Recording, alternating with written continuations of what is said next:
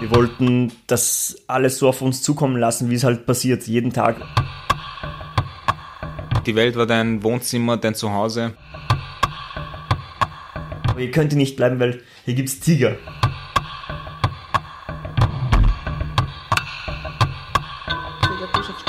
Ja, er nimmt schon wieder auf. Okay.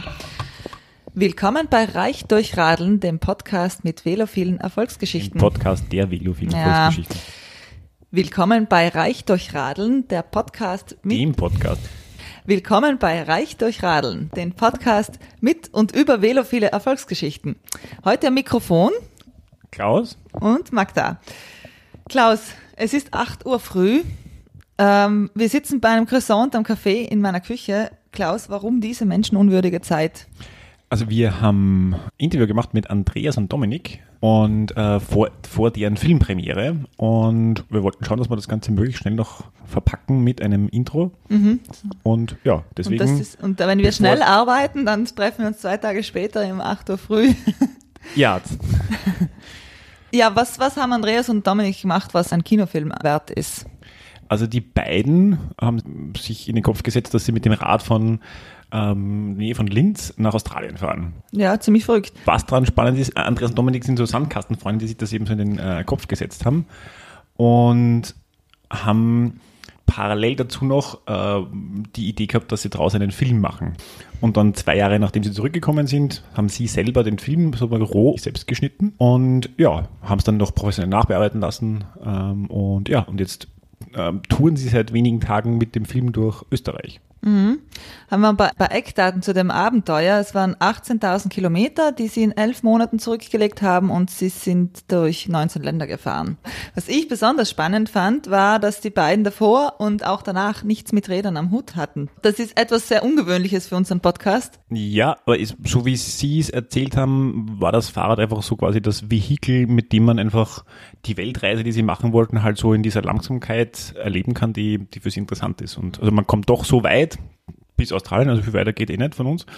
Ähm, und trotzdem erlebt man am Weg so viel und äh, nimmt so viel mit von rundherum, dass das eigentlich äh, ja, das perfekte Medium dafür ist. Ich würde sagen, wir verraten jetzt mal noch nicht so viel und steigen einfach ein. Tja. Schauen, was sie uns zu erzählen haben. Passt, los geht's.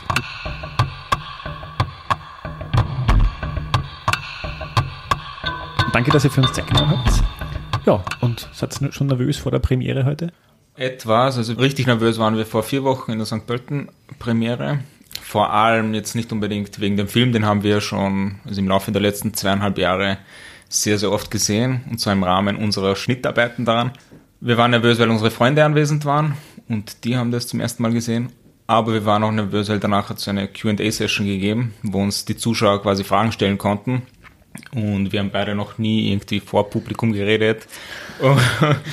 Und ja, ich glaube, das ist ganz gut ähm, verlaufen und seitdem sind wir, glaube ich, etwas entspannter, aber trotzdem, heute ist der große Tag, heute ist Premiere und ja, etwas Nervosität darf schon vorhanden sein.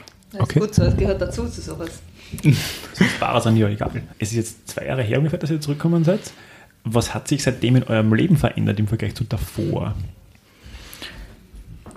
Tatsächlich ist für uns äh, gar kein so großer Unterschied, also zumindest fällt uns das gar nicht so auf, sondern es, es fällt eher den, den Menschen aus der Umgebung auf, dass, dass, da, dass sich da vielleicht ein bisschen was verändert hat in uns, dass wir anders reagieren in gewisse Situationen, dass man ein bisschen lockerer ist, dass man alles einfach so nimmt, wie es kommt und, und sie gar nicht mehr stresst wegen gar nichts. Und ja, für uns ist das so, als, als hätte man sich gar nicht verändert. Also ich sehe in mir jetzt keine Veränderung und der Andi weiß nicht, wahrscheinlich genauso. Ein bisschen dicker bin ich geworden. Auf der Radreise? Nein. Ja, Doch, tatsächlich schon während der Radreise. Also in Russland, nein, in Russland haben wir beide 5, 6 Kilo oder so abgebaut. Also innerhalb von einem sehr kurzen Zeitraum extrem abgenommen. Aber spätestens in Australien, da waren, glaube ich, unsere Körper schon dermaßen an die Anstrengung gewohnt und an diese schweren Fahrräder. Wir haben nicht mehr gegessen als wir sonst, würde ich behaupten, aber wir haben also in Australien auf, auf dieser Nullarbor-Strecke extrem zugenommen. Also wirklich, Bei das mir war überraschend für uns eigentlich. Ja, Bei mir waren es 10 Kilo mehr nach der Reise als vor der Reise. So. Aber da waren auch viele Muskeln dabei, oder? behaupten, böse Zungen. böse Zungen würden das behaupten, ja. Ich meine, ihr, ihr habt im Interview gesagt, dass ihr eigentlich jetzt vor der Reise jetzt im Speziellen mit, mit Radfahren jetzt nicht so, so hyperaffin wart oder damit jetzt so viel zum Tun gehabt habt äh, und jetzt danach auch nicht. Äh, wie, kommt man dann auf so eine Idee? Also, äh, wie du schon richtig sagst, wir hatten zuvor mit Fahrradfahren wirklich gar nichts am Hut. Also ich persönlich hatte gar kein Fahrrad, die längste Zeit nicht. Und wie sind wir zur Idee gekommen? Dominik und ich haben beide unabhängig voneinander den Dokumentarfilm Berlin zu Shanghai gesehen. Ich weiß nicht, ob euch der was sagt. Da sind zwei junge Deutsche aus Berlin halt bis nach Shanghai gefahren und haben einen Dokumentarfilm darüber gemacht. So, ähm, diesen Film habe ich unabhängig von Dominik gesehen und ich habe mir gedacht, hm, das ist irgendwie eine coole Sache. Ähm, und habe mir irgendwie in dem Moment, als ich den Film gesehen habe, habe ich mir gedacht, das will ich auch einmal machen. Also diese die Freiheit, die man in, in ihrem Film gesehen hat, äh, hat mich irgendwie so fasziniert und in dem Moment wollte ich es machen. Ich wusste noch nicht, ähm, wie und wohin, aber ich wusste, ich will es machen. Und Dominik hat unabhängig von mir denselben Film gesehen, etwa zur gleichen Zeit. Und er wollte das auch. Und irgendwann halt Wochen oder Monate später haben wir uns gegenseitig so abgetastet und einmal gegenseitig den Film quasi gepitcht. Und beide wussten natürlich, worum es geht. Und wir waren eigentlich beide relativ schnell, ähm, relativ schnell einig, dass wir das auch probieren wollen. Mhm. Und Australien als Ziel war eigentlich, ist relativ schnell festgestanden, einfach aufgrund dessen, es ist irgendwie gefühlsmäßig der am weitesten von Österreich entfernte Ort. Und wir haben gesagt, ähm, wir probieren es einfach. Wir wissen nicht, ob wir es schaffen, aber wir können es probieren. Und ja, wir haben es dann auch probiert. Also es war eigentlich von Anfang an eine sehr ernst gemeinte Idee. Also es ist nicht mitten in der Nacht irgendwo eine blöde Idee und der Wette und niemand konnte mehr zurücktreten. Nein, wirkt vielleicht so. Schade. Wirken wir so verzweifelt. Aber, aber war die Idee, das jetzt ähm, zu verfilmen oder da, daraus irgendwie was zu machen, also nicht nur zu fahren, nicht das nur, nur zu erleben, sondern äh, das auch in irgendeiner Form zu publizieren, die, die war am Anfang auch schon da. Genau, und zwar auch ähm, inspiriert durch eben diesen Film der zwei Deutschen. Äh, wir haben uns gedacht, wenn die das können, und wenn die so einen super Film abliefern können, dann können wir es zumindest probieren, ob uns sowas auch gelingt. Und mir persönlich gefallen nämlich diese Art von Filmen, so Fahrrad-Weltreisefilme, äh, wo man Freiheit sieht, fremde Kulturen, Fremde, die zu Freunde werden. Und irgendwie wollten wir das auch dann probieren wussten natürlich nicht wie. Wir kommen beide überhaupt nicht aus der Filmwelt, also haben null damit am Hut. Wir haben noch nie zuvor eine Kamera in der Hand gehalten. Ähm, und dann war die Idee geboren, wir wollen einen Film machen. So, dann habe ich mal angefangen zu googeln. Und dann hast du deinen Oscar-Preisträger gefunden. Also passt, den fragen wir mal, oder wie? Vielleicht, schauen wir mal. Aber dann habe ich einfach angefangen zu googeln, wie macht man einen Film. So, dann bin ich, habe ich einen Wikipedia-Artikel durchgelesen, bin auf Begriffe gestoßen wie Produzent, Regisseur und was weiß ich, Assistent. Dann habe ich einmal jeden dieser einzelnen Begriffe gegoogelt. Wer ist was und was macht wer. So, dann bin ich da auch nicht wirklich schlau geworden. Dann habe ich einfach mal so ins, ins Blaue hineingegoogelt, Österreich Filmgesellschaften, weil ich keinen besseren Begriff dafür hatte. Und bin irgendwie auf die E-Mail-Adresse von Josef Eichholzer gestoßen und dann habe ich dem einfach mal geschrieben, so ins Blaue und kurz das Projekt vorgestellt. Und dann hat er uns äh, zu ihm nach Wien ins Büro eingeladen, hat sich das angehört, was wir vorhaben. Und obwohl er normalerweise nur mit Profis zusammenarbeitet, hat er trotzdem dieses Experiment mit uns Amateuren gewagt. Und vielleicht hatten wir auch einfach nur Glück, dass er zu dem Zeitpunkt niemand anderen gekannt hat, der so verrückt ist, mit dem Fahrrad um die Welt zu fahren. War vielleicht unser Glück. Aber ja, so ist diese Zusammenarbeit entstanden. Wie seid ihr darauf vorbereitet worden, auf diese Filmarbeiten? Der Josef Eichholzer, der hat uns den Robert Angst zur Verfügung gestellt. Das ist ein Kameramann. Äh, und der hat uns dann quasi einen Crashkurs ge ge äh, gegeben, wie man, wie man halt die Kamera hält, wie man in, in, in Interviews auf, auf Menschen irgendwie draufhält und, und wie man halt in ihrer Situation mit der Kamera umgeht. Was sind die Einstellungen, die man dann braucht und, und das war es eigentlich, was wir dann an Vorbereitung gehabt haben, weil ja, großartig kann man da jetzt, man kann jetzt nicht das lernen, was einer in, in drei Jahren oder in fünf Jahren studiert. Das kann man halt nicht in ein paar Wochen selbst lernen. Das geht einfach nicht. Ja. Und was für Kameraequipment hattet ihr da dabei? Weil man ja. soll ja sehr reduziert sein. So eine Kamera richtig wiegt teilweise bis zu 20 Kilo. Das hattet ihr nicht dabei, nicht mehr. Nein, das waren ganz, ganz normale äh, 4K-Handkameras, die man auch in einer kleinen Tasche mitschleppen kann. Also und eine GoPro und eine Drohne hatten wir auch mit. Insgesamt war das ganze Kameraequipment um die 10 Kilo, das, das wir halt mitgeschleppt haben. Und Vielleicht schlagender als wie das Gewicht war das Volumen von ganzen Kameraequipment. Also man muss ja dazu rechnen, es sind nicht nur die Kameras an sich, sondern die Netzteile, die Kabels, die externen Festplatten, die Speicherkarten und so weiter. Das heißt, die haben schon einiges an Platz auch weggenommen in den Taschen. Platz, den man dann vielleicht für andere wichtigere Dinge vielleicht jetzt nicht unbedingt hatte. Mhm. Und wisst ihr noch, wie viel Material ihr am Ende hattet? Wie viel Terabyte? ja, ich glaube, das waren 150 Gigabyte. Na, Nein, glaube ich. Äh, 150 Stunden, tut ja. mir leid. Ja. 150 Stunden, okay. Und das habt ihr tatsächlich selber geschnitten, also vorgeschnitten? Genau, Aus, ja. Ja, mhm. okay. Deswegen hat es auch, also wir sind ja seit zweieinhalb Jahren zurück und der Film kommt erst jetzt, zweieinhalb Jahre später heraus. Jetzt könnte man sich fragen, wieso so spät? Ähm, ja, weil es ein Hollywood-Film, also ein, ein Oscar-Film. Nicht, nicht deswegen, sondern ähm, weil wir beide nach der Reise haben wir ähm, einen Beruf wieder angefangen da haben wir Vollzeit gearbeitet und nebenbei halt jetzt den Film noch geschnitten und das wiederum als komplette Amateure. Also wir haben dann angefangen zu googeln, wie schneidet man einen Film, worauf kommt es an.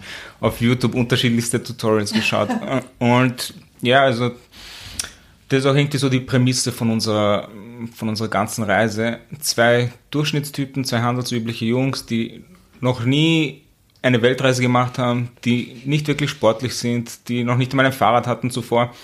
Ähm, die schauen einfach, wie weit sie kommen und ja, wann Ende ist. Und Ende war halt in Australien, Gott sei Dank, und nicht schon davor. Das heißt, ihr müsst, musstet ja nicht nur die Reise planen, sondern auch diesen Film. Ähm, wie hat jetzt diese Reiseplanung ausgeschaut? Die Reiseplanung an sich, da, da, da gibt es jetzt nicht großartig was dazu zu erzählen, weil wir wollten ein Abenteuer erleben. Wir wollten das alles so auf uns zukommen lassen, wie es halt passiert, jeden Tag. Und wir wollten halt so wenig planen wie, wie möglich, aber auch so viel wie halt notwendig. Dass wir halt über jede Grenze drüber kommen, weil es sind halt tr trotzdem 19 Länder und da gibt es halt für jedes Land gewisse Visa-Bestimmungen und, und ja, äh, Zeiten, die man einhalten muss. Und dafür hatten wir halt, äh, haben wir uns eine Liste erstellt, wann wollen wir in welchem Land sein, wie viele Kilometer schaffen wir am Tag. Und irgendwie haben wir dann wirklich sehr genau sogar geschafft, dass wir, dass wir einen festen Zeitpunkt äh, definieren, wann müssen wir unsere Reisepässe ein, einreichen, dass, dass wir rechtzeitig das Visum bekommen. Und das hat alles super funktioniert. Also. Von welchen Tageskilometern gehen wir? Also jetzt, man kann es mit dem Schnitt ja ausrechnen, dass ihr irgendwie 55 Kilometer am Tag gemacht habt. Wir haben vorher von Jonas Deichmann gesprochen, der sagt 55 Kilometer am Tag, was mache ich den Rest vom Vormittag? ah, ist gut. aber der wird es vermutlich freundlicher sagen, aber äh, vom Prinzip hat sie jeden Tag gefahren? Uh, na, also wenn wir gefahren sind, dann sind wir eigentlich 100 Kilometer plus minus gefahren. Und dann hatten wir natürlich auch Pausentage drin, weil sonst hätten wir das als Nicht-Sportler nicht durchgehalten. Also wir, wir können es überhaupt nicht mit einem Jonas Deichmann vergleichen, der das professionell und als Extremsportler macht. Wir sind ganz normale, handelsübliche Jungs, die halt auch ihre Pausen brauchen. Klaus Nach einer Woche mal. Klaus hat beim Herfahren gesagt, ja, das, das, wenn er, er ist selber nämlich so Radreisen mhm. und hat halt natürlich die mhm. perfekten Taschen und so weiter und mhm. er hat gesagt, das was, das, was ihr da so aufgeladen habt, das schaut eher nach Umzug aus. also ihr habt ja unglaublich viel Gepäck dabei, oder? Ja. Also weil wir vorher geredet haben über das Kameraequipment, dann hattet ihr relativ viele Hemden dabei, ist mir aufgefallen. Hemden, wirklich? Ja. Aha. Viele. Also man ah, sieht in Australien. Genau. Nein, das, das, haben wir, das haben wir uns in Australien erst gekauft. Ja. wir hatten ein kleines dabei. Ähm, weil du ansprichst, dass unsere Räder wie ein Umzug ausgesehen haben. Das liegt vielleicht auch daran geschuldet, dass wir halt keine Ahnung von dem hatten, was wir eigentlich tun, sondern wir haben einfach mal alles so eingepackt, ein bisschen was, von dem wir uns vorstellen, dass es uns helfen könnte. Was war das genau? Ach, äh, ich glaube so Standardsachen wie Kleidung ein bisschen, dann halt das Kameraequipment. Zahnbürste? Naja, kann man verzichten. ja, natürlich. natürlich Zahnbürsten auch. Nein, aber ich glaube, als, als gutes Beispiel an Material, was wir halt mitgehabt haben, das, das wir niemals benötigt haben, war ein Solar, Solarpanel. Das, wir haben uns das so vorgestellt, ja, man fährt aus Europa raus und dann gibt es keinen Strom mehr. oh, nein, wir haben, wir haben so eine, so eine Watschen bekommen nämlich unterwegs und wir haben eigentlich gelernt, dass die ganze Welt eigentlich Strom hat und überall gibt es Essen und überall gibt es was zu trinken. Und ja, da haben wir halt sehr lange, sehr lange Zeit äh, sehr viel Zeug mitgeschleppt, das wir eigentlich gar nicht gebraucht haben. Und das haben wir dann irgendwann in Malaysia erst äh, heimgeschickt. Ja, dann ist das Gewicht auch ein bisschen weggefallen, aber dadurch, dass wir halt wieder in, in Regionen unterwegs waren, wo es ein bisschen abgeschotteter war von, von, der, von der Außenwelt und wo man dann wirklich äh, seltener zu, zu Supermarkets oder sowas äh, gefunden hat, mussten wir natürlich auch mehr einkaufen und dadurch hat sich das wieder ausgeglichen. Also wir hatten immer genug Gepäck mit. Aber was heißt, ihr, ihr habt quasi alles von Anfang an mitgehabt, auch für dann, wenn es kalt wird, weil da kommen ja ganz unterschiedliche Regionen von, ich, werd, ich weiß nicht, wie hoch ihr raufkommen seid, werden 3.000, 4.000 Meter oder mehr gewesen sein wahrscheinlich. Sogar mehr. Mhm. Ja. Und also, da wird es jetzt mit dem, mit dem man von Linz nach Wien fährt, nicht ganz also reichen. Stimmt. Deswegen haben wir äh, die, äh, den Startzeitpunkt der Reise so weit äh, nach hinten geschoben wie möglich. Und deshalb sind wir auch erst relativ spät, am 1. April losgefahren, in der Hoffnung, ähm, dass wir damit den russischen Winter irgendwie umgehen können. Weil dafür haben wir nicht keine Kleidung mitgehabt. Äh, das wäre sich nicht ausgegangen. Hat dann eh nicht so funktioniert, weil in den ukrainischen Karpaten hat uns dann der Winter eingeholt und ja, dann ziehst du halt alles an, was du hast und frierst halt ein bisschen, aber es gibt kein Zurück mehr. Mhm. Aber gab es da generell Situationen, weil ihr gesagt habt, ihr seid da als vollkommene Amateure, wenn ich so mhm. sagen darf, da reingegangen, ohne, ohne viel Wissen. Gab es da Situationen, wo sie im Nachhinein sagt, puh, das war jetzt schon ein bisschen fahrlässig, wenn es blöd hergeht, dann kommen wir da nicht mehr zurück? Ach, ich weiß nicht, ob es solche Situationen in einer globalisierten Welt in der wir leben, ob es die wirklich gibt. Man hätte jederzeit irgendwen anrufen können, wenn es wirklich blöd hergeht. Man hätte jederzeit irgendwie auf ein Auto aufsteigen können und hätte sich ähm, irgendwie eine gewisse Strecke äh, überbrücken können. Wir wollten ein Abenteuer erleben. Ähm, das haben wir auch erlebt.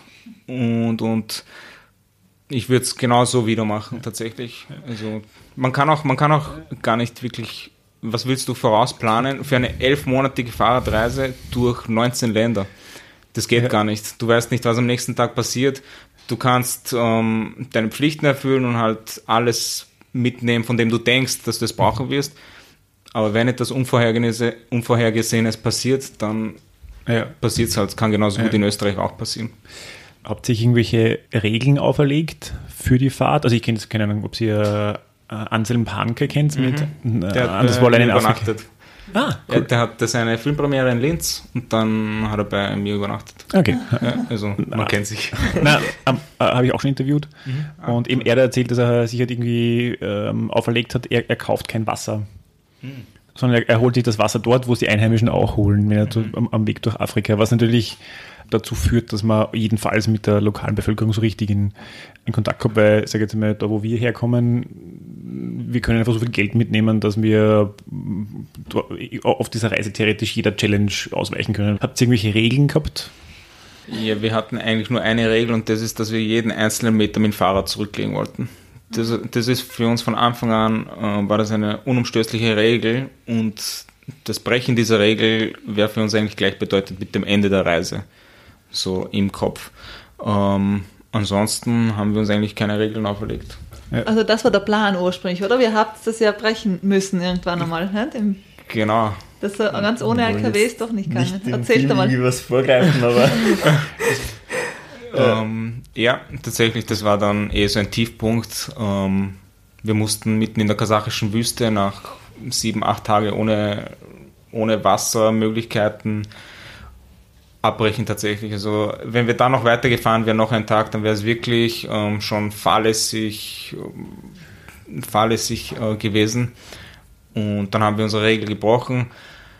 Andererseits hat uns das gelehrt, du kannst halt nicht alles vorausplanen und du kannst nicht alles so durchziehen, wie du es mhm. dir vorgestellt hast oder gewünscht hast. Mhm. Wie geht es einem so einem Moment, wenn man merkt, okay, jetzt äh, müssen wir da nachgeben und, und ist es so ein bisschen wie ein, ein Scheitern, weil ihr gesagt habt, das wäre ein, ein Scheitern der Reise gewesen. Wie geht es denn in dem Moment? In dem Moment war es extrem schwer für uns. Allein aus dem Grund, weil wir halt auch mit dem Gedanken halt los sind, hey, wenn, man, wenn, man, wenn wir diese Regel einmal brechen, was würde uns daran hindern, dass wir es nochmal brechen? Und das war halt deswegen für uns wirklich, wirklich schwer, dass wir das machen. Mhm.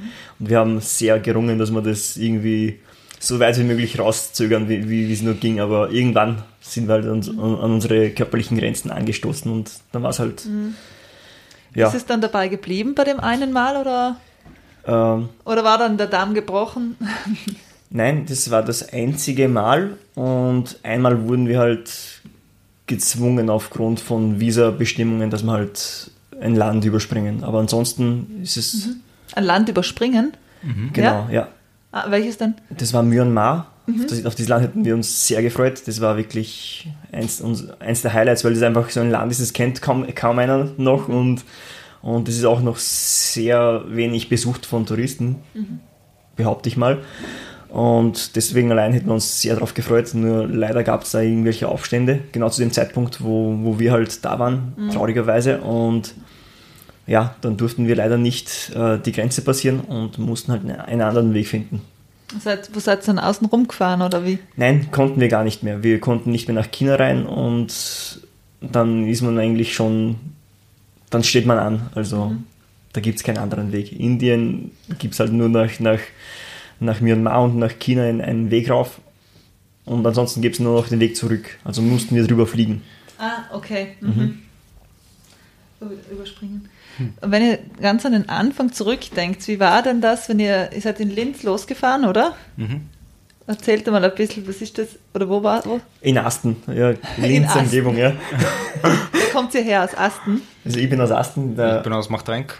Genau. Aber das sagt wahrscheinlich niemandem etwas. Deswegen sagen wir immer Linz, weil das ist ein ja. Fixpunkt. Wie groß ist Asten? Ist eine niedliche Marktgemeinde mit circa, ich will jetzt gar nichts Falsches sagen, 10.000 Einwohnern, mhm. sowas. Mhm. Und da seid ihr dann steigt man da einfach mal am Nachmittag aufs Rad und sagt, so, jetzt sind wir weg. Oder wie, wie war das? Wie war, In der Früh, ja. Also morgens gleich äh, haben wir gesagt, wir starten den, den, den, Tag am Morgen und da haben wir da auch so ein paar Freunde mitgenommen, die, die haben uns begleitet bis, keine Ahnung, es waren sicher 20, 30 Kilometer, wo die mitgefahren sind. Dann den letzten gemeinsamen Kebab noch. wo gab es den? Äh, St. Pölten schon? Nein, der, der war in... In Krein, oder? In Klein. In Klein, in Klein war das, ja. Sogar 50 Kilometer, glaube ich, ja. Ein paar Tränen? Ja, ein paar ja, Tränen. Wir sind jetzt nicht so die sentimentalen Typen, aber. Eine freundschaftliche Ohrfeige. Genau, ja. Einmal noch äh, richtig auf, auf den Arm nehmen, gegenseitig und dann verabschieden. Mhm. Und dann ist es weitergegangen. Wie reagiert das Umfeld, wenn man so eine Idee pitcht und sagt, äh, wir, sind, wir kommen jetzt dann in, in einem Jahr wieder? Also Familie, Freunde, was kommt da retour? Also die waren schockiert, kann ich sagen, zu Beginn. Deswegen haben wir sie auch schon ein, zwei Jahre vor unserer Abfahrt immer wieder mal so angedeutet, dass wir mit dem Fahrrad irgendwo hinfahren wollen, damit sie genügend Zeit haben, dass sie sich mit der Idee anfreunden. Trotzdem haben unsere Eltern bis zum letzten Augenblick, also bis zum Tag der Abfahrt gehofft, dass wir die ganze Sache abblasen haben wir nicht gemacht, mussten sie dann auch akzeptieren. Ich glaube, unsere Eltern haben uns am stärksten die Daumen gedrückt, dass das alles gut geht und dass nichts passiert. Mhm. Habt ihr denn, Entschuldigung, sag. Und ich kann auch von meinem Berufsumfeld erzählen ein bisschen, wie die reagiert haben. Ich, hab, ich hatte da gerade einen, einen, Job seit drei Jahren und habe hab da gerade äh, ja, ein bisschen einen, einen, einen kleinen Aufstieg gehabt in, in der Firma. Und dann kam eben die Idee und da haben wir das festgemacht und da und ich habe da schon ein bisschen gerungen mit mir, dass ich, dass ich da jetzt weggehe, weil die Firma, die ist mir schon sehr am Herzen gelegen. Und da habe ich zum Andi gesagt, Herr Andi, ich mache so, ich gehe am nächsten Tag zu meinem Chef und ich, erzäh ich erzähle ihm davon. Und wenn er irgendwie äh, komisch darauf reagiert und sagt, nein, ich brauche dich jetzt unbedingt hier, du kannst nicht los, ähm, dann kann ich das nicht machen. Also einfach persönlich nicht, weil, weil ich halt nicht so ein Mensch bin. Und dann bin ich halt, halt am nächsten Tag zum Chef gegangen und, und unerwarteterweise hat er dann so froh und so, so, so, nicht froh, das ist das falsche Wort, der, der, wollte mich nicht loswerden, sondern der hat sich halt für mich gefreut und der hat gleich gemeint, ja, gehen wir gleich zum Abteilungsleiter und erzählen wir ihn davon, die Idee ist großartig. Und dann sind wir zum Abteilungsleiter, da hatte ich dann noch mehr Bammel.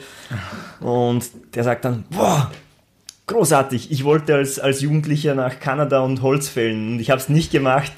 Mach es, tu es. Und in dem Moment habe ich gewusst, hey, es muss passieren, ja. Es muss Also passieren. einen gewissen Support vom Umfeld ist schon gut. ja, Ja. auf jeden Fall. Und wie, wie lange im Voraus hast du ihn informiert, so quasi eine Woche vorher? Nein, es war ein Jahr. Ja, vorher. Ja, Mhm. ein Jahr vorher. Und bist du jetzt wieder dort äh, zurück? Hast du den Job behalten können? Das hat leider äh, nicht, dann, nicht hingehauen, wie ich wieder zurückgekommen bin. Wir, ich habe mich für einen anderen Job beworben und Also von deiner Seite jetzt nicht hingehauen. ja, ich, ich wollte mich halt in eine andere Richtung entwickeln und genau, habe dann als SAP-Berater angefangen und Ihr arbeitet beide in der Software, In der IT-Branche. IT-Branche, ja. genau. Mhm. genau. Okay, habt ihr euch da in der Schule auch schon kennengelernt oder wie? ja, wir kennen uns schon seit, seit wir klein waren, also wir sind gemeinsam aufgewachsen. Unsere Eltern sind Familienfreunde, also wir sind wirklich Familienfreunde, wir sind gemeinsam aufgewachsen, herumgeblödelt als Kinder schon und ja, Die Blödeleien Die sind geblieben, aber die Ausmaße haben sich geändert. genau. Wie ist es dann? Dann seid ihr da losgefahren aus Asten. Nach 20, 30 Kilometer wart ihr nur noch alleine.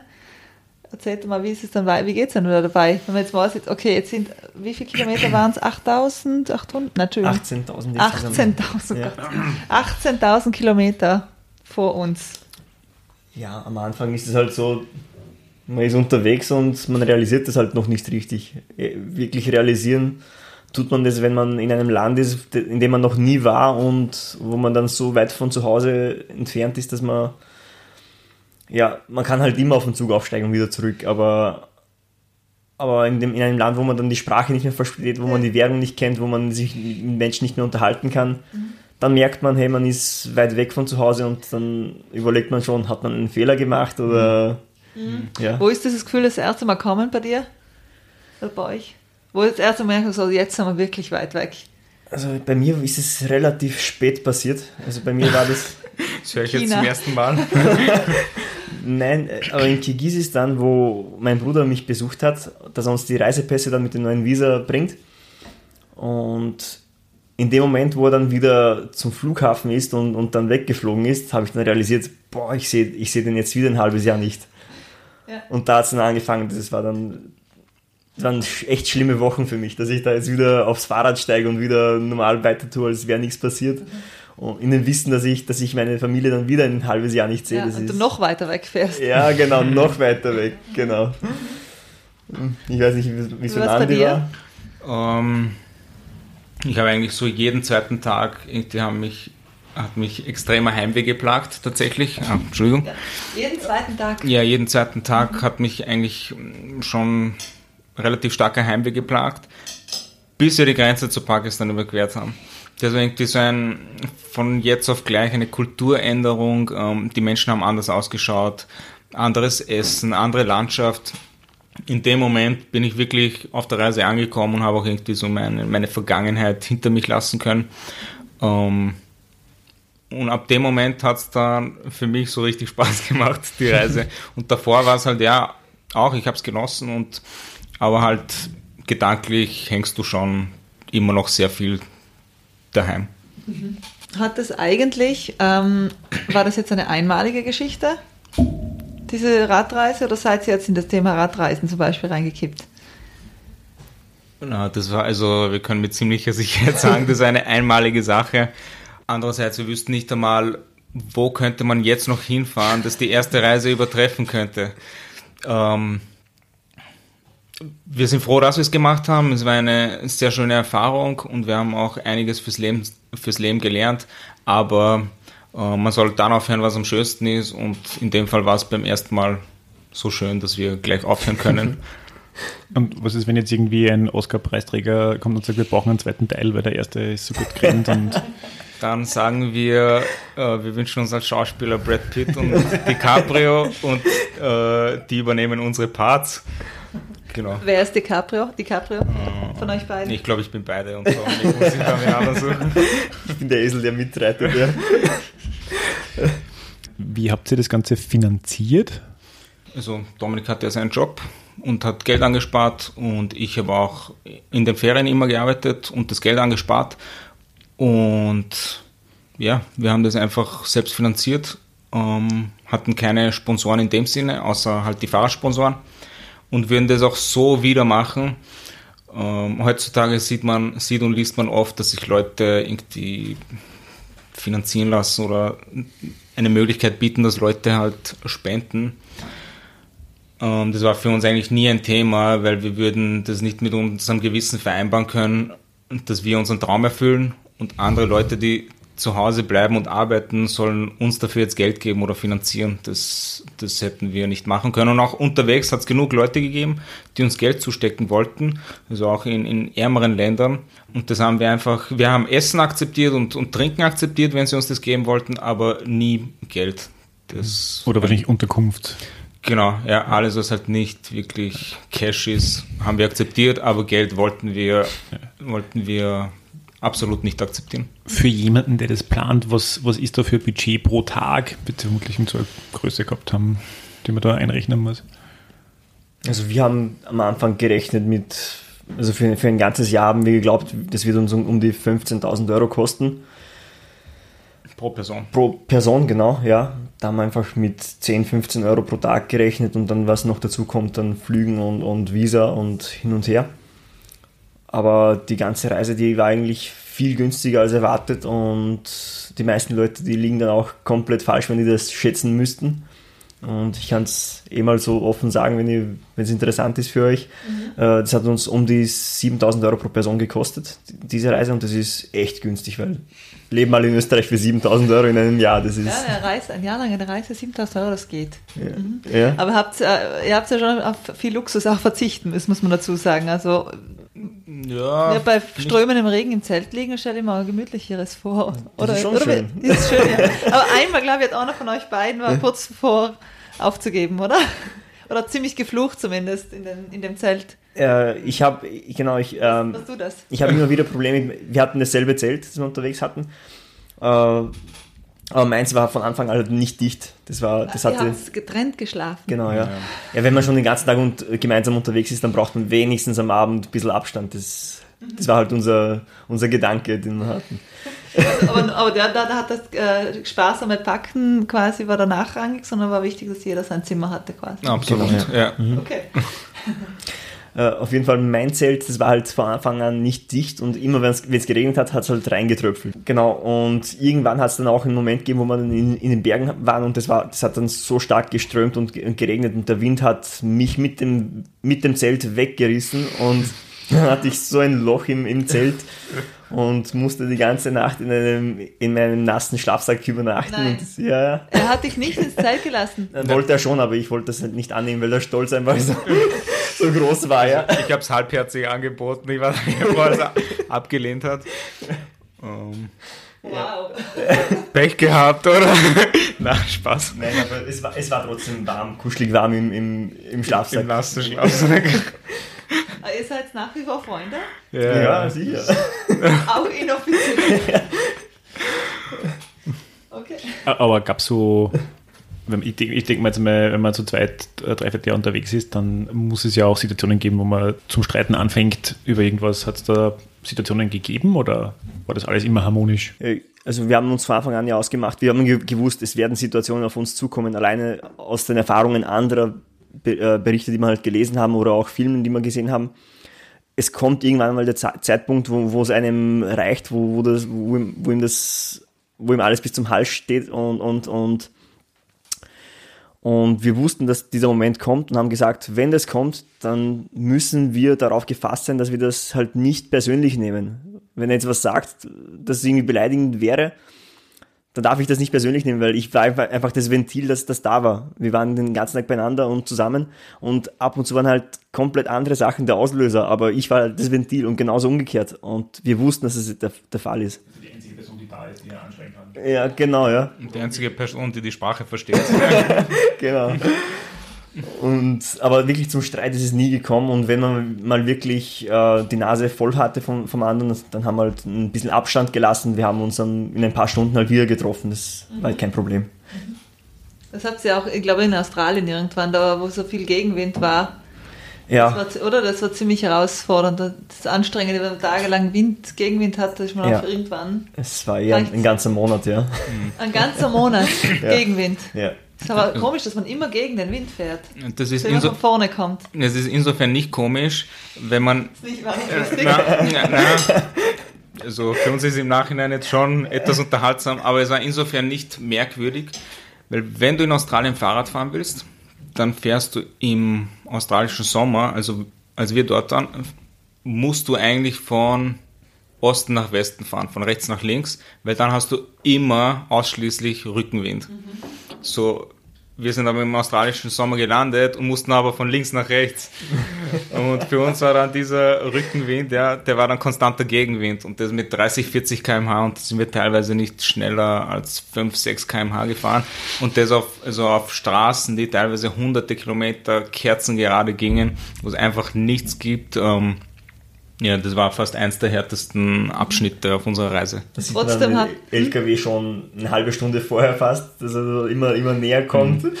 Und das fühlt sich wie eine Ewigkeit an. Und trotzdem habt ihr zugenommen.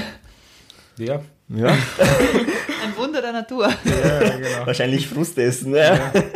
Nein, Ja. aber einfach, einfach alles essen, was, was, was dir in die Quere kommt. Mhm. Thunfisch, Baked Beans, Mais, oder? ja, genau. Also es war eine kulinarische Reise, unglaublich. Ja.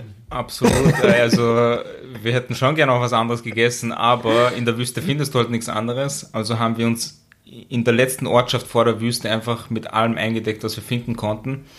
Und das war halt Dosenfutter.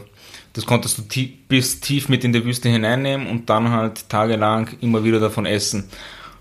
Ähm, du kannst ja nicht irgendwelche frischen Dinge mitnehmen, Brot oder so, das schimmelt ja alles oder wird hart. Zu dem Zeitpunkt haben wir schon zehn Monate Fahrradreise hinter uns gehabt und da waren wir, glaube ich, auch schon auf alles gefasst, also auch auf, auf diese härteren Essensbedingungen und haben wir halt auch irgendwie weggesteckt. Aber wir waren ganz froh, als wir wieder auch mal andere Dinge essen konnten. Ja. Was habt ihr eigentlich alles an technischen Gebrechen gehabt? Was habt ihr alles reparieren müssen an Bautschen, was ihr vermutlich gehabt haben? Einen. Einen, äh, ja. Ja, kommt ungefähr hin. also ich glaube, ich hatte so um die 13 Pannen. Dominik, Ich weiß nicht mehr, wie viel, wie viel es insgesamt, aber von, von Österreich bis Singapur waren es insgesamt drei Pannen und das war schon sehr wenig. ne, 13 und 3. ne, Was war da? In Australien hatte ich dann auch wieder ein paar Pannen, also Okay. wir haben dann eh, du ich meinst, habe was, nachgeholt. was der Fehler im. System war, das war wohl ich.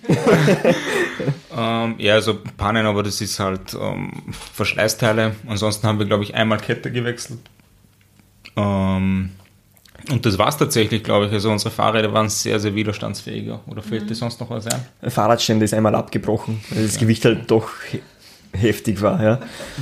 Ähm, ja, also wir können auch die Fahrräder zu 100% empfehlen. Das müssen wir jetzt an dieser Stelle übrigens nicht sagen, aber tatsächlich ähm, würde ich es privat auch kaufen, wenn ich eine Fahrradreise noch einmal machen sollte.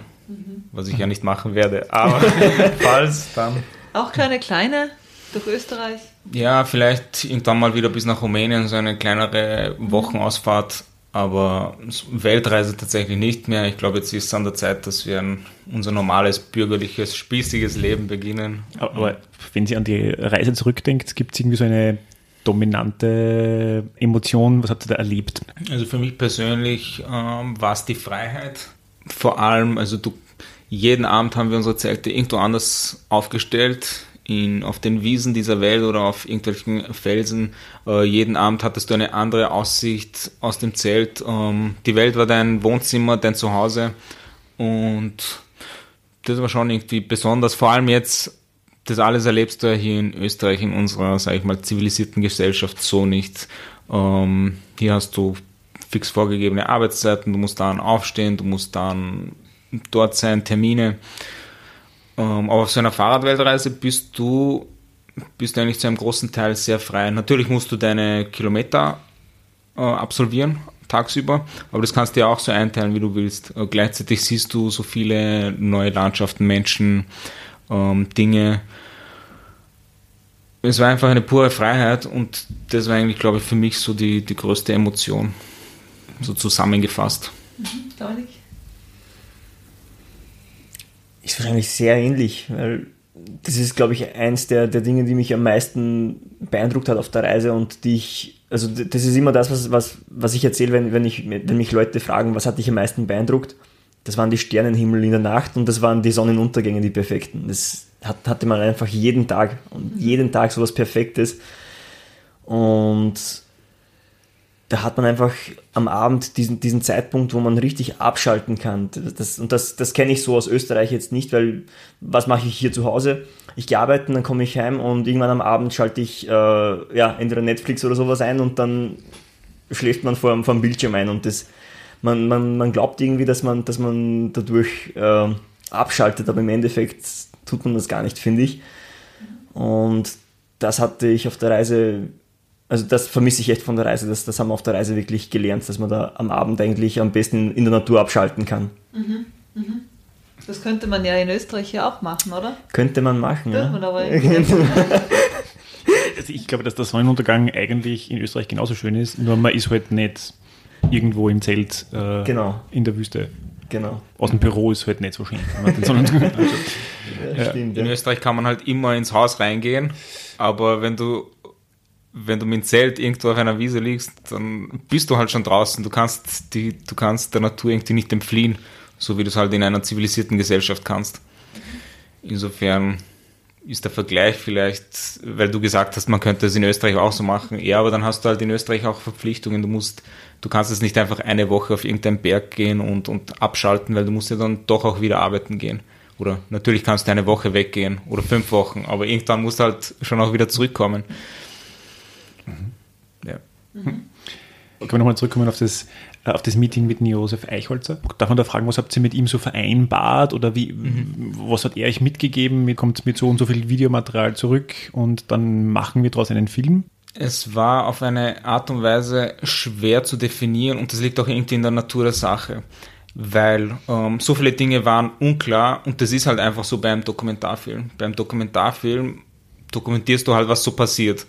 So, das konnten wir natürlich nicht planen. Wir wussten es ja selber nicht, was, was uns passieren wird. Insofern, ähm, äh, insofern haben wir ausgemacht mit Josef Eichholz, wir versuchen unser Bestes als Amateure spannende Situationen, herausfordernde Situationen einzufangen, so gut es geht. Aber niemand kann garantieren, dass danach auch wirklich ein Film entsteht. Weil, wenn keine spannenden Dinge passieren oder wenn wir halt zu langsam mit der Kamera waren, ähm, und gewisse Dinge nicht einfangen konnten, naja, dann kannst du auch nichts herzeigen. Insofern war es, wir wussten bis zum Ende eigentlich nicht, ob daraus wirklich ein Film entsteht und das hat sich erst im Laufe der letzten zweieinhalb Jahre herauskristallisiert, als wir immer einen immer besseren roten Faden durch den Film äh, finden konnten. Und ja, wir sind stolz auf das Endergebnis, aber es war tatsächlich schwer, diesen Film zu definieren, weil wir halt kein Drehbuch hatten, wir hatten kein Skript. Ähm, darüber hinaus waren wir halt auch noch Amateure. Das, das hat das Ganze noch einmal etwas schwieriger gemacht. Mhm. Mhm. Aber jetzt seid ihr fit im, im Regie. mhm. Oder willst du das nicht mehr machen? Es war ein nettes Projekt für yeah. ja, einmal fürs Leben aber es ist schon sehr anstrengend. Also wenn es jemand machen will, es ist wirklich eine schöne Arbeit, aber es ist sehr herausfordernd und das dann neben, neben den Job zu machen, viel Spaß. Und an eines mussten wir uns gewohnen. Also wir sind beide eher so stoische Charaktere und reden nicht unbedingt viel oder über Gefühle, Gott bewahre.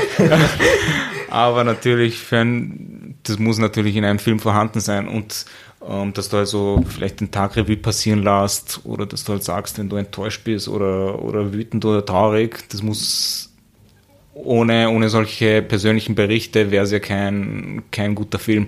Und dann mussten wir uns zu Beginn schon dazu zwingen, diese Dinge äh, zu sagen. Und irgendwann ist es, ist es uns dann auch leichter gefallen. Aber es ist jetzt nicht so, dass wir im, im persönlich privaten Leben äh, außerordentlich viel über Gefühle reden. Ja, jetzt schon, oder? ja, kommt es dir so vor? Alles wieder abgedreht. Wir reden nur über was war. Ja? Gibt es irgendein schönstes Erlebnis aus der Reise, wo ihr dran denkt, das war Ahnung, das erste Mal das Meer sehen oder irgendwas herausragendes? Ich glaube, so Gastfreundschaft auf der eigenen Haut miterleben war, glaube ich, schon für mich persönlich sehr besonders. Und obwohl es so abgedroschen klingt und jeder, der irgendwie eine Weltreise macht, der erzählt dann immer von, von der Gastfreundschaft. Aber äh, es stimmt tatsächlich, also je mehr du in den Osten gelangst, ähm, desto offener werden die Menschen dir gegenüber und jeder will dich zum Tee einladen oder zum Essen oder dir sogar ein Hotel bezahlen. Also es war wirklich, wir haben uns sehr, sehr, sehr willkommen gefühlt. Allen voran Pakistan und Kasachstan. Also klingt wahrscheinlich überraschend für viele Leute, wieso Pakistan, aber das Pakistan, was wir kennengelernt haben, hat halt nichts mit dem zu tun, was wir vielleicht ab und zu in den Medien sehen. Ähm, ja, schade tatsächlich, aber. Ja, die Gastfreundschaft schafft selten in die, in die Nachrichten. Genau, ja.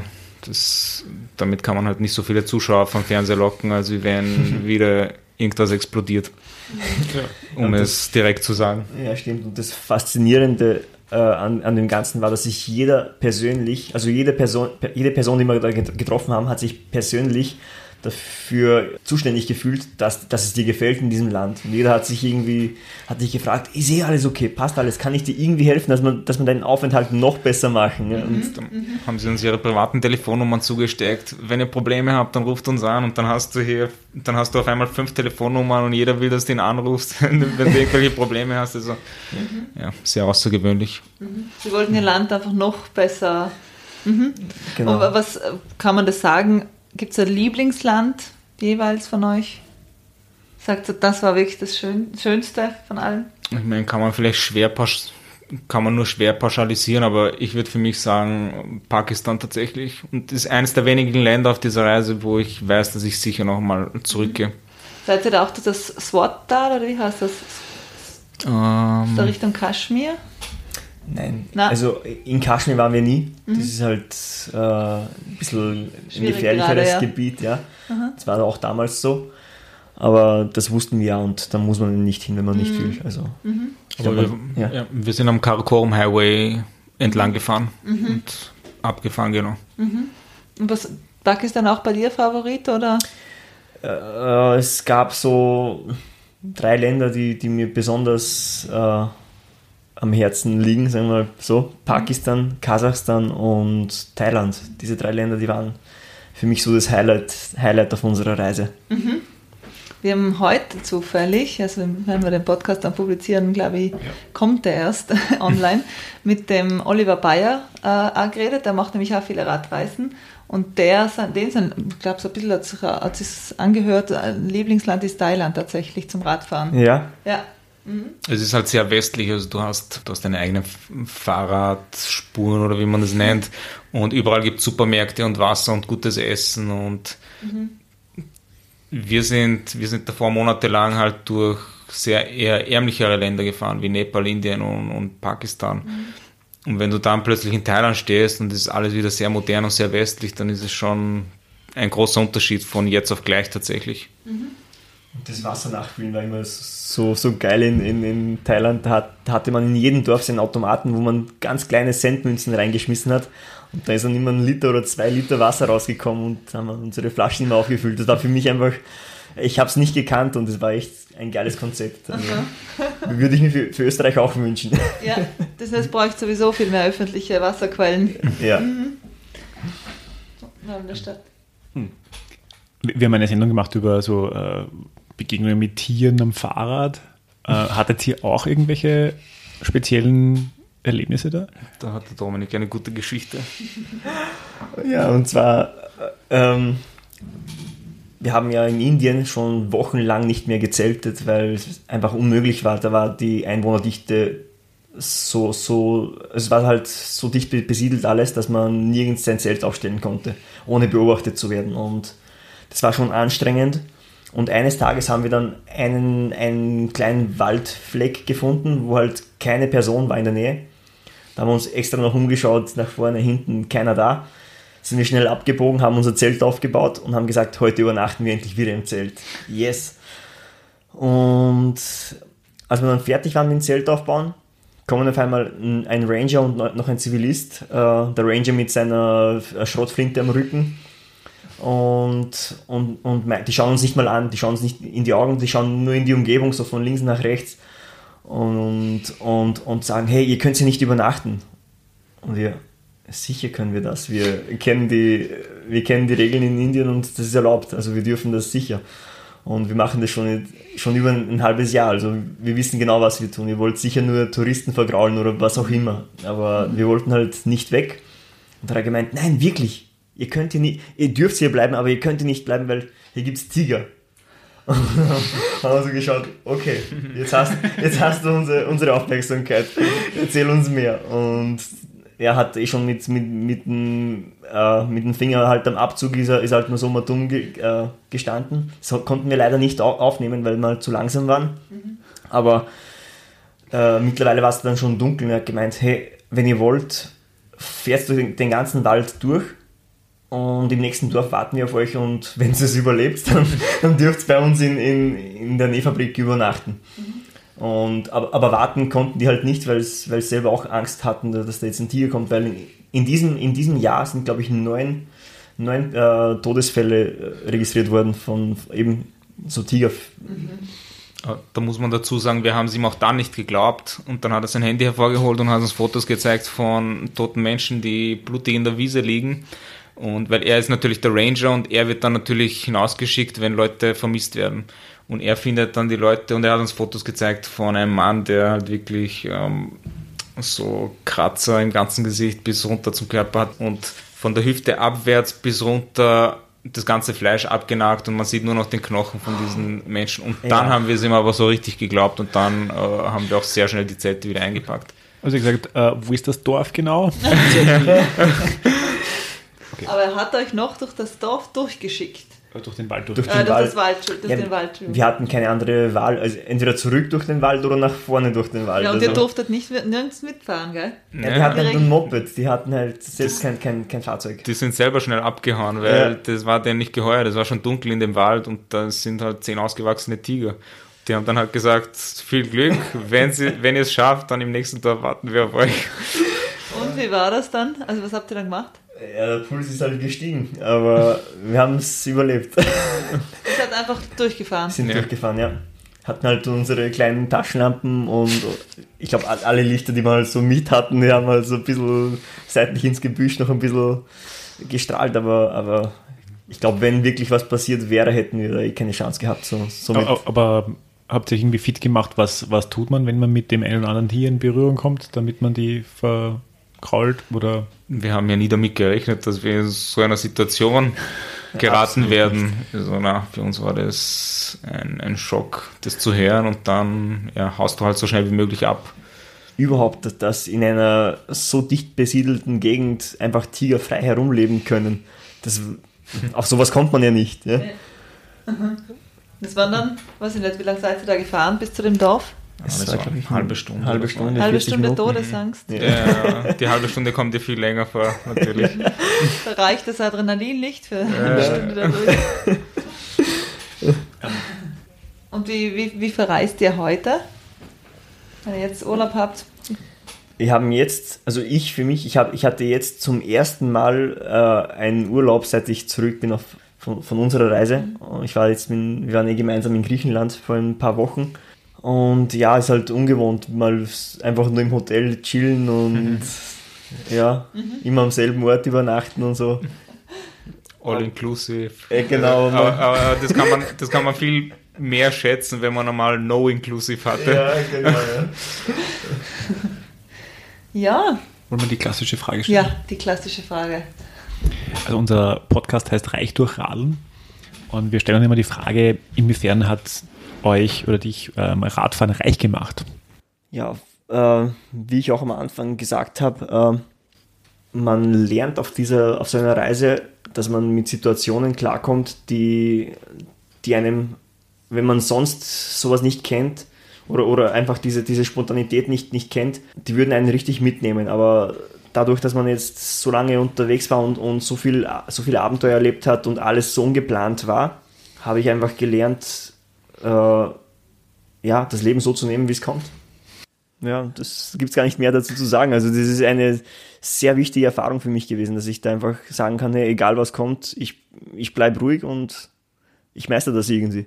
Und ich würde sagen, es hat so irgendwie das äh, Selbstvertrauen verstärkt, äh, gestärkt. Und was ich damit meine ist, du kannst auch in Österreich viele Dinge machen, auf die du stolz sein kannst. Zum Beispiel kannst du nicht, gute Noten schreiben oder du kannst irgendeine super Uni besuchen oder einen guten Job haben. Und auf all diese Dinge kann man zu Recht stolz sein. Aber wenn man mal mit dem Fahrrad von Österreich nach Australien gefahren ist, das ist eine Sache, die ist für uns einmal sicher nicht alltäglich und darauf sind wir so, schon stolz und ja, ab und zu zehrt man schon davon und denkt, also wenn man vor einer Situation steht, wo man denkt, äh, das, das kann ich eigentlich nicht machen, das schaffe ich nicht. Und dann erinnerst dich zurück, eigentlich hat man ja, hoppala, Entschuldigung, äh, hat man Stürme überlebt und hundert, man ist hunderte Kilometer durch Wüsten gefahren und dies und das und hat äh, unmögliche Situationen gemeistert.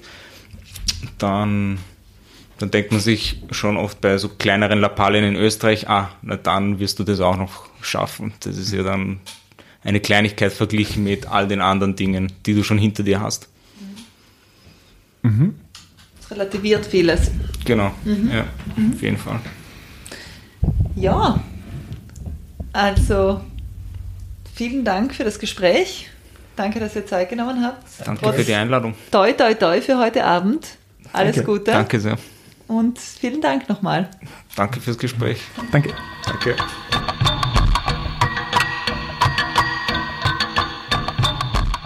Das war die neue Folge von Reich durch Radeln. Schön, dass ihr dabei wart. Folgt uns auf der Podcast-Plattform eures Vertrauens oder direkt auf www.reichdurchradeln.at.